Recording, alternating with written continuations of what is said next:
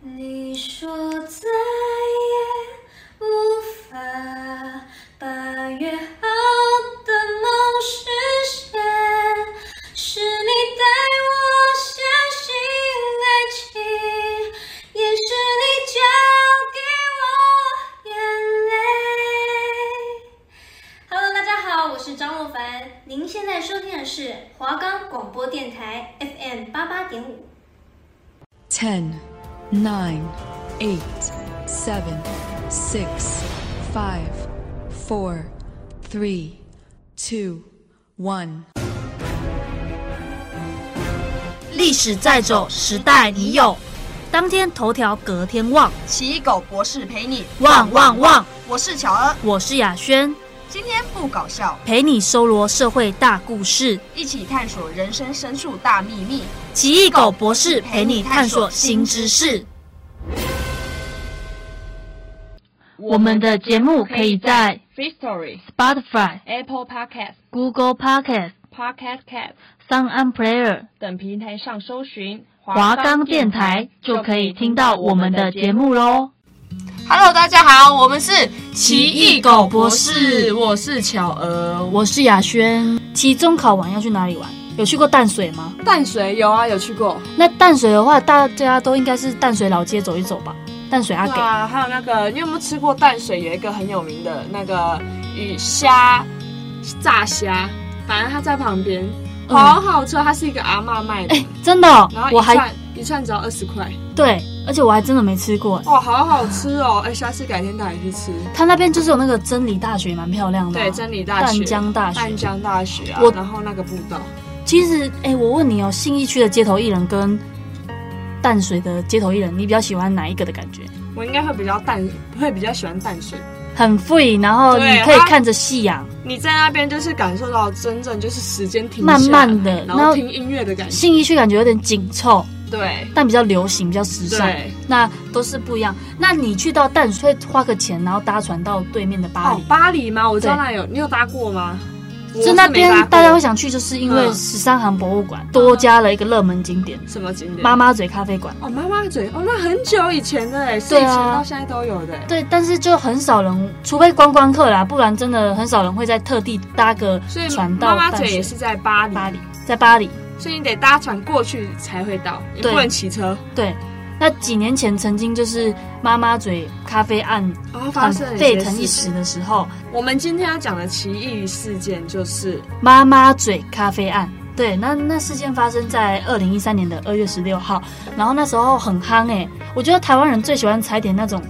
就是命案可能现王场，呃，命案现场。然后尤其这家店，它是一家咖啡馆。 对王美最爱去哪里？咖啡馆，没对，错那。它可能是个巴黎双尸案这样子。嗯，好，那巴黎双尸案你听起来你觉得是怎样？双尸案，如果是双尸的话，代表是有两个人死亡。对，然好后又在咖啡厅的话，嗯，那是店长吗？还是里面的人所犯案的呢？好，这个故事就有点复杂了。是，那里面呢，妈妈嘴咖啡案的那个有一个七十八岁的一个富商，对他很有钱。那他娶了一个五十七岁的老婆，是一个实践大学的餐饮学系的副七教十授，八跟五十七，哇，那这也吃很广哎、欸，二十一耶，相差二十21一耶岁，，等于他在五十几岁的时候，这就是就等同于嫩妹我们这个年纪，然后对跟一个刚出生的小 baby 交往，那很厉害的是，陈进福这个人很有钱哦，他有钱到啊，他在他的名下拥有两座冲绳的无人岛，冲绳自己能有两座岛，那你看他多有钱，别墅别墅就够厉害了，你还有两座无人重点岛是。在冲绳哦，对是在日本哦，，对，那他们两个都是高知识分子哦，嗯都曾经担任过那个教授。这个主凶呢，主要的凶手就是谢依涵本人，他三十五岁了。是那他是长庚大学资讯管理学系毕业的。是，好，那我们就开始讲他们的故事哦。好，没问题，陈进福跟张翠萍呢，两个人在巴黎附近有一个别墅。那他们两个呢，常常就住在那个别墅。那他们两个夫妻就很感情很好，嗯那常常就手牵手啊，散步在红树林当中嗯啊，然后走一走在，哎，老伴呐、我们去喝个咖啡好不好？就这是样子走走累了，想说对去咖啡厅坐一下，对，那其实呢，每天都去的话，就当然你想也知道，每天都去的话，就是生活就有点乐趣，聊天呐、那可能就跟店员变熟嗯啦，这样子。那他就跟谢依涵说：“哎、谢依涵刚谢好依，涵是谢依涵是这间店的店长，哦，对是妈妈嘴这间店的店长，呃，对，他是店长，他不是老板，老板是吕炳宏先生。那那家店的老板是吕炳宏，然后他谢依涵在那家店做了很久。那从吕炳宏刚开店的时候，他就在那家店做了。哦，了所解，以所以就等于他就是算是老鸟级的，他老鸟级的，然后吕炳宏也把他升为店长，就有每一家店都一定会有一个店了长嘛。解，陈静福很喜欢谢依涵哦，因为谢依涵也是一个，他有说过他很缺少父爱的一个人，可能是家庭因素，他就是父爱很缺少，那他就很喜欢。跟陈静福聊天，那陈静福也很喜欢谢依涵，那常常也会给谢依涵一些零用钱啊哦什么那的。感觉谢依涵应该蛮会讲话，或者是蛮乖巧的哦，他就是一个很活泼、很热情的人。是，以前呢、在那个他们妈妈嘴咖啡案的时候啊，他们有曾经采访过这间店。那刚好那时候画面听起来看起来就是很讽刺，在回播的话，谁有采访这间店？东升啊，就是哦，妈妈嘴这间在这件事情发发生以之前就算是一间蛮热门的一间蛮店了吗？对，然后就有被采访过，然后里面呢、谢依涵就很乖巧，就介绍说跟记者说，Hello，现在欢迎来到我们妈妈嘴咖啡厅，那请问您要点什么餐点呢？什么什么的。然后呢，陈静福就在旁边也有被，你知道记者最爱问什么问题？问旁边的客人说，哎，你觉为得什这里么的咖啡对好喝吗？你为什么来这里？就会问一下嘛。哦然后陈静福就被问到，陈静福就说：“哦，我每天都会来这里喝咖啡。”然后谢依涵就说：“哦，他是我们的老熟客啦，怎样怎样啊，我把他当女儿看待啊，哇什么的。哇，呵呵呵”那这些画面在妈妈嘴爆爆发之后又被拿出来，其实是一个是很讽刺的画面，而且记者边讲边播出那些画面，想说：“嗯，怎么感觉叫两个演员来演戏的感觉？”呵呵呵就是嗯因为当很下如果回去看嗯这些片段，会会觉得说这些片段有点假，对就会不会他那时候其实已经已经在算计着什么了？对，但是大家都看不出来，包括他的老板吕炳宏也看不出来。嗯那我们就开始进入正题，讲这个故事了。人物主轴大概已经介绍 OK 了。好，那反正呢，就是双尸案，就是谢依涵她在陈静福夫妇喝咖啡的时候，她就下了药，然就后是应该说，呃，这对夫妻他们一如往常的走进这间店，然后就喝个咖啡嘛，对对，然然后后就是店长谢一涵里面就是在里面下了，刚刚我们有看到说是十颗的安眠药，对，她就是被下了药，然后之后呢，陈静福夫妇就昏倒了。那昏倒之后，谢依涵她就把他们两个搀扶到红树林里面，嗯，然后之后用刀捅了他们，嗯然后他就昏倒在红树林里面了，嗯然后整件事情就结束了。嗯这就是整个案件的过程。隔天新闻就报道了嘛，就说哎，诶为什么巴黎会出现两具尸体？嗯嗯嗯然后大家都在开始查那他两们具是尸体先。在红树林里面看到有两具那个尸体，重点是这个尸体一直没有被发现哦，是是实践大学的学生发现奇怪，教授怎么都没有来上课。之后，他们的亲戚就跑去家里看，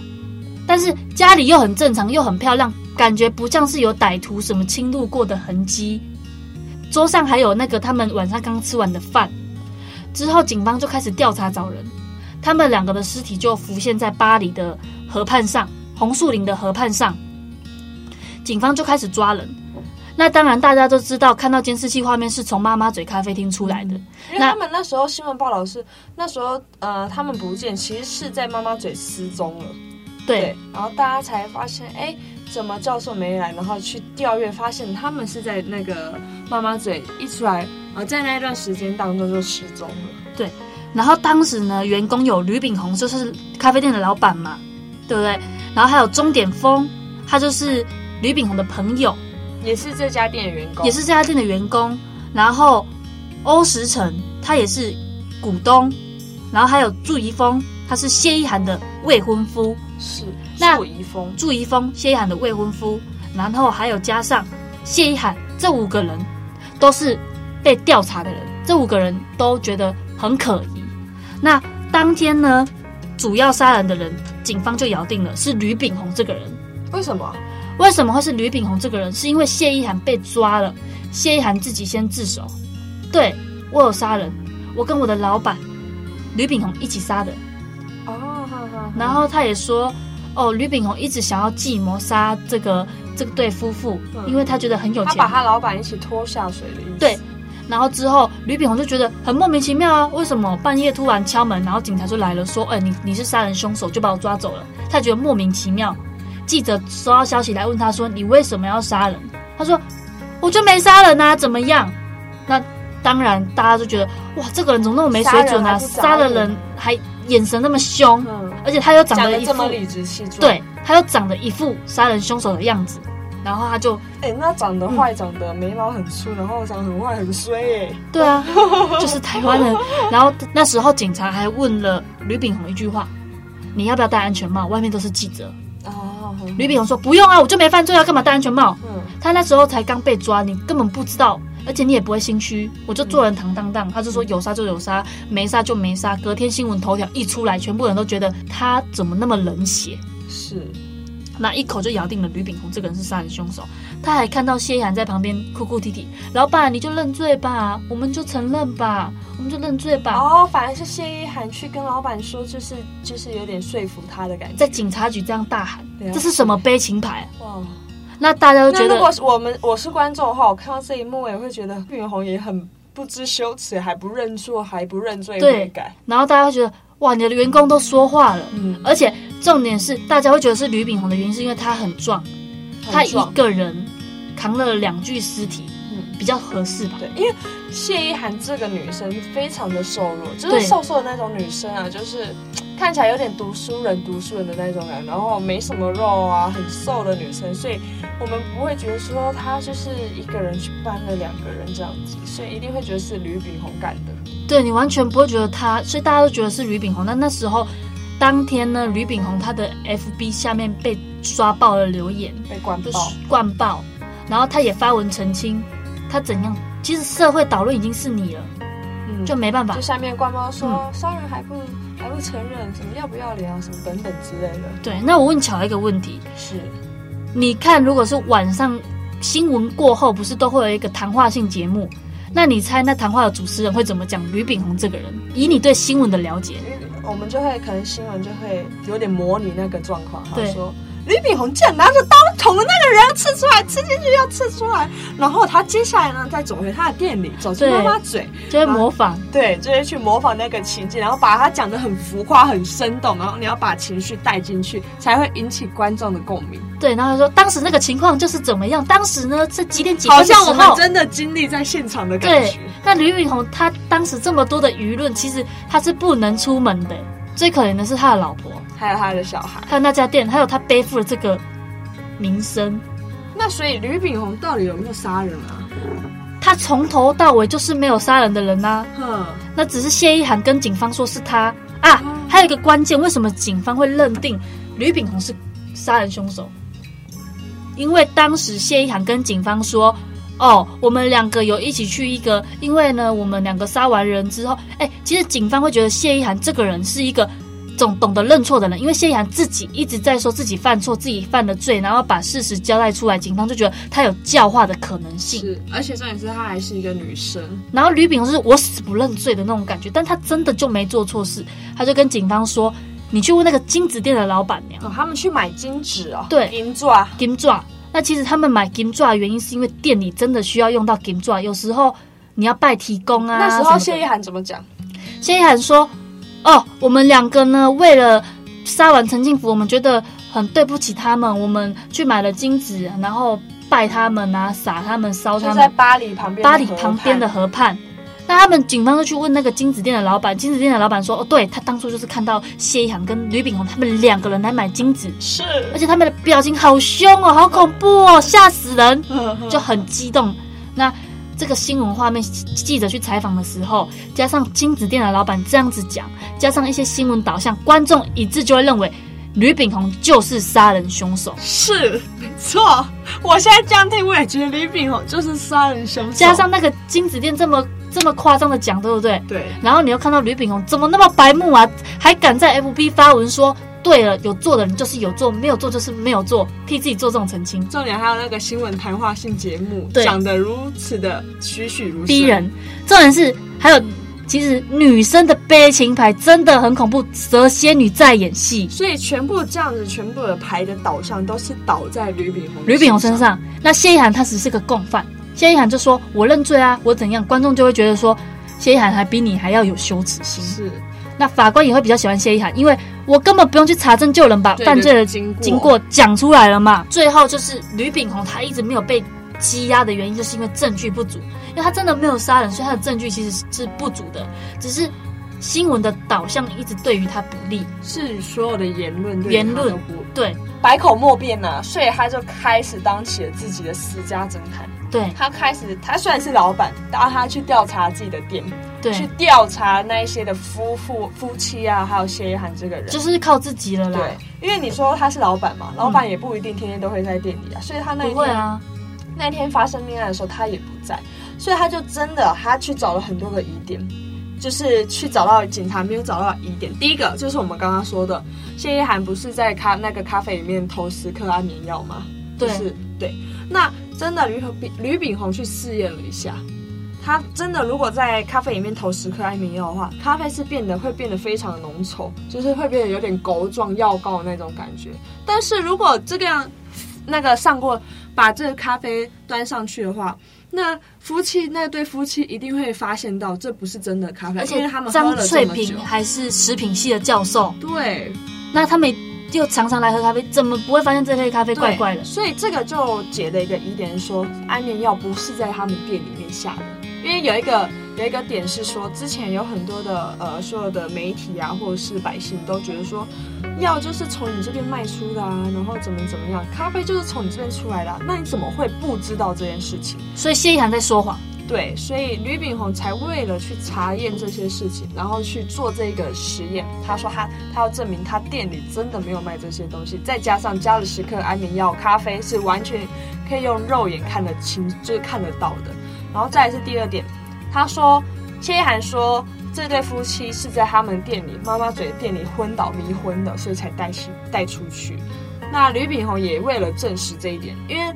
因为媒体跟百姓说，如果人在你店里昏倒的话，再来说你不是就可以去救他们了吗？对，嗯然后如果你没救的话，那你就是帮凶啊。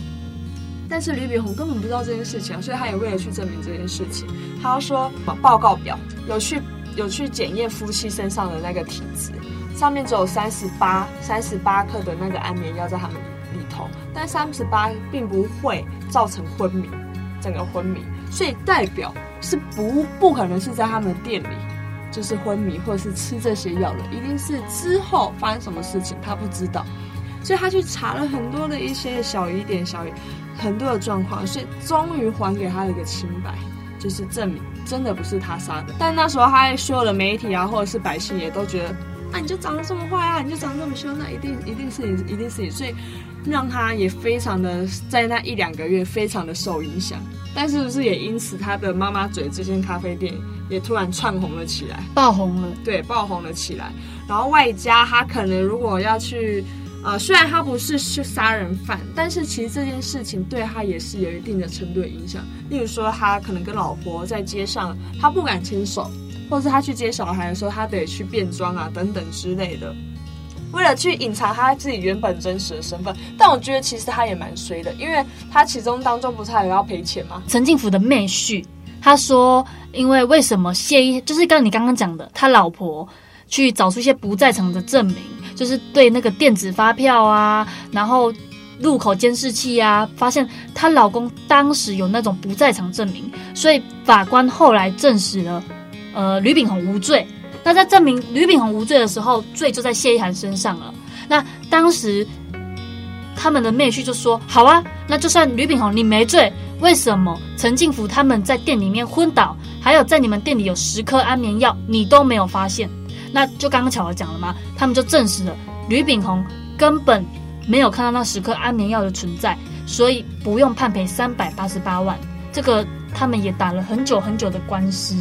对，所以这件事情就证明了主谋就是谢依涵本人。是，那我们再回归说，为什么谢依涵要去杀这对夫妻呢？是因为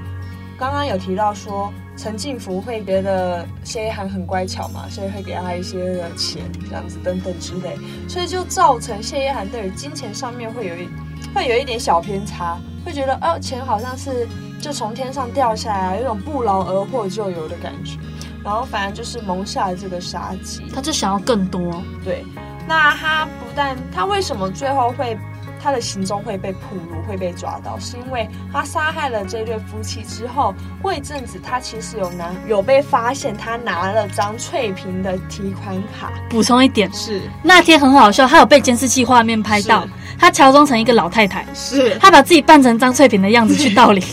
超好笑。然后为什么会被发现？是因为他提款卡输入错误，因为他不知道密码嘛。那他最后也把这一个东西，这一袋东西，就是丢进时间大学的女厕，然后被发现，所以才被抓到。那他他呃，刚刚在所有的办案过程当中，他也没有详细确定，就是详细讲明就是他杀的这样，他还一直咬咬定是吕炳宏。最后是警方把谢依涵带进双十，就是去看那一对尸体，双十尸体，他当下崩溃了，心态崩溃，他才承认说，好，都是我做的，都是我做的，就是才承认是他自己一手包办的这些东西。那他到底是怎么样可以一个人杀两个人对因一为个女生？她这个女生其实也是，我不知道她在想什么。那我，但是我觉得她真的是蛮会编故事的一个女生。哎、那你猜他是死刑还是无罪？我猜她应该是死刑吧，都这样子了不是，啊，不然嘞？ 他被判无罪无期徒刑，无期徒，为什么？就是因为后来他有悔过之心。是她她有写一封写一很多封信很多信嘛？对，那其实台湾的法律就是这样，看你犯罪之后你有没有悔过的心。如果你没有，那我就觉得你没有教化的可能；如果你有教化的可能，那我就判无期徒刑。那他就真的无期徒刑了。台湾都会觉得人是可以被教化的，对就是只要你有悔过之心，都是可以被人性本教化善所以他那个什么。他的悔过书其实写的非常精彩，他甚至还有在监狱里面有办那种作文比赛，获得第一名诶。北啊秒嘞，那可见他的编故事能力有多好。真的很厉害。那这时候我们就讲到另外一个人是她的男朋友，刚刚讲的祝祝怡峰，刚刚讲的祝怡峰，那祝怡峰这个男朋友，因为后来有一个另外导导向是说，会不会是谢依涵跟她的男朋友祝怡峰所一起犯下的这个案件？但是女方为了帮男方脱刑，所以把他全部背在自己的身上。因为谢依涵她在那时候在调查的一千一千多个日子当中，她的男朋友就有三百多天的日子一直去看她，不离不弃哦，一直陪伴在她的她女朋友身边。我想说，哇，那这男生也够专情哎，就是。嗯如果我的另外一半就是嗯是杀人犯的话，或者是怎么样，我早就我知觉道得那男的可能有可能是帮凶了。有可能，那我们也这也不，其实也不能确定。对啊，所因为以法律上已经他判们了。还有在就是在监狱里面还有互相往来啊，信封啊每天写信啊或者是那个朱怡峰会在谢依涵的 FB 上面写说，哦，虽然看不到你，但我还是非常想见你，等等之类，反正就是蛮痴情、蛮专情的啦，这样子。虽然不能见到，我还是马上想 要。对，哎，马上想要见到你。他写马上想要 哦，马上想要啊，这么的 open。然后，因为重点是谢依涵还有跟她男朋友说，她其中还有跟我，她跟警方还有说过一个很很荒谬的一个理由，是她跟那个陈进福有对过不伦的关系。哇，陈进福这个真的是她太七扯了十八岁嘞，不是那个陈进福的弟弟就出来说：“哎，我那这个根本就是狗屁话。是 因为呢，我当时啊，陈进福有一天打电话给我说，哦，半夜哦，真的很忧愁，出来喝一杯这样子。然后呢，陈进福就跟我说，他去看医医院，医生已经说他不行，不举了。你说性方面已经是完全不已经行不了，那谢依涵还说他们有发生不伦的关系。那直接打脸呢打脸呢、嗯直接他真的很会掰故事呢、我觉得那个那个啪啪虾没叫他来当编剧，真的是太可了惜真的太可惜了。然后，因为她男朋友其实也知道这件事情，因为谢依涵讲，那还不离不弃，你一个人被戴绿帽了，你还能不离不弃吗？我不相信，这个爱情是多么的伟大。总之就是台湾的那个法法律很怪，有时候你杀一个人闹得很大，你反而无情。那有时候你只是不小心做了一件事情就被判死刑，他们都会觉得，你只要愿意悔改，那就是有一定的可教可教的一个能力。但会不会他们悔改的心其实是装出来的？那我觉得整件事最可怜的一个人就是谁？吕炳宏。没错，其实最可怜应该是陈进福他们夫妇啦，哦，对，就他们是莫名其妙就可以这样子，他才五十几岁，等到陈进福过世之后，他明明就可以继承陈进福的遗产，结果他一起被，他还少了自己二十几年的精华嫁给他 太惨了。啊！没有，是陈进福自己也有他的才华、啊。那他们两个原本退休生活可以在日本享受那两座无人岛、对哎、啊想要请问大家有没有去看《当男人恋爱时》这部电影？哎，这部电影我们从上周讲到现在，我没有讲啊，有因为我我们上礼拜才去看啊呐、哦，那那你觉得怎么样？我觉得结局好烂，好老梗。 哎、哎，你会被邱泽的粉丝骂，但我也觉得是这样子，真的是很铺路的一个结局啊。就是前面，而且我觉得很出戏的是，后来邱泽没有顶着那个爆炸头，嗯他应该要最后叫他老哥再帮他烫个爆炸头，嗯，因为他变，他最后变顺毛了。对啊，或者是不要让他死嘛，你干嘛让他死？哎、但我最后你有哭吧？最后亲情部分我是好啦有哭，的、如果他邱泽没有死的话，你就不会想哭了，因为他爸爸走出来那一刻，在大雨中真的很哎落催泪，还有那个就是他，他送他哥哥，对，反正爱情部分我觉得完全还那一幕好，好好哭哦，对啊，真的那一幕好好哭，只有一人一格，涂满免格，那个时候最好看而已。最后应该要给给那个女生完成梦想，给她开一间饮料店吧。对珍珠奶茶店嘛，对不对？对，啊，而且可能我觉得可以写个不要让邱泽死掉，但可能他要为他付出一些代价，可能他的老板命令他做一些事情，那他可能为了这个女生，为了脱罪，为了有珍珠奶茶店，他可能另外一只脚废掉，还是另外一只眼睛瞎掉，不要让他人死掉。就是至少他还活着。对啊，为完全他对这个女生没有付出，而且我觉得最可怜的就是这个女生，她一下子要照顾她爸爸，还一下子要照顾她老公，然后替这两个人办丧事，没错。好，然后重点是还要替她照顾失智的爸爸。但这个票房蛮好的，已经破三亿了，国片啊，国片，各位，国片加油，国片加油，可以啊，我觉得不错。好啊，那我们还是做一下我们这个总结好了。好，那我们今天的分享就到这边了，就是所有的屁话也都跟大家分享完了啦。我们不但讲到国片，还讲到妈妈学，还讲到期中考，自己非常的精彩。那期待下一周精彩精彩哟可以再跟大家相见，期待下次云宁的会合。那是没错。那我们是奇异狗博士，我是乔儿，我是雅轩，我们下周见哦喽喽，，拜拜拜拜。